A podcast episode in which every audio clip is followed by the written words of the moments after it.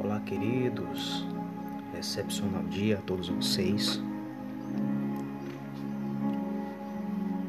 Eu gostaria de compartilhar algo com todos vocês.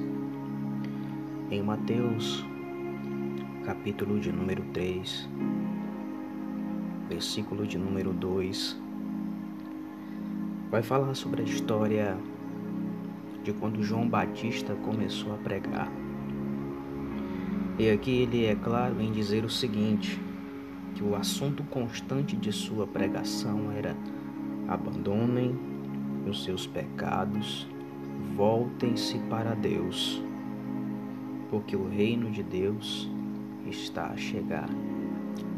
E a verdade é que o reino de Deus já chegou. Ele também diz que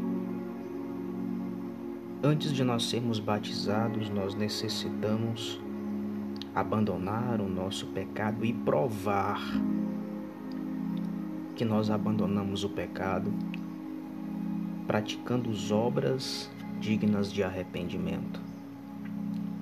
E isso me faz lembrar de Efésios, capítulo de número 2, versículo de número 10, que diz que muito antes da nossa existência, o Senhor já tinha nos preparado boas obras para que nós andássemos nela.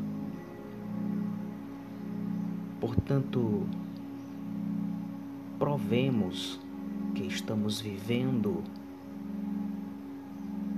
que estamos usufruindo do reino de Deus através do arrependimento de nossos pecados e da prática destas boas obras que não façamos, que não façamos da nossa vida uma constante marcha ré. Porque o carro ele tem duas marchas de grande força. A primeira marcha e a ré.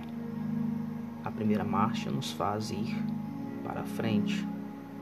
A ré nos faz voltar para trás.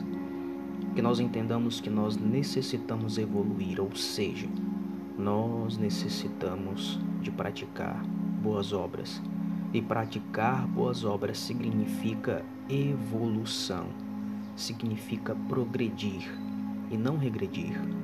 Significa dia após dia nos desenvolvermos para nos tornarmos cada vez mais parecidos com aquele que nos criou.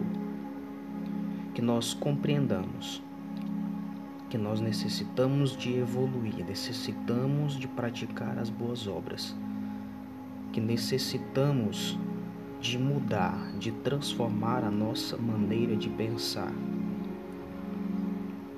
E que nós devemos buscar as respostas para as nossas dúvidas diante daquele que tem a resposta para todas as coisas. Porque pode ser até que eu ou você não compreendamos agora aquilo que Deus está nos permitindo viver. Mas uma coisa é certa: Deus está nos preparando para vivermos os dias mais extraordinários de nossas vidas a partir de agora. Que Deus em Cristo nos abençoe por intermédio do seu Espírito Santo e que nós entendamos que nós fomos feitos para a glória do nosso Deus. Um forte abraço do seu amigo Pablo Anderson Moraes.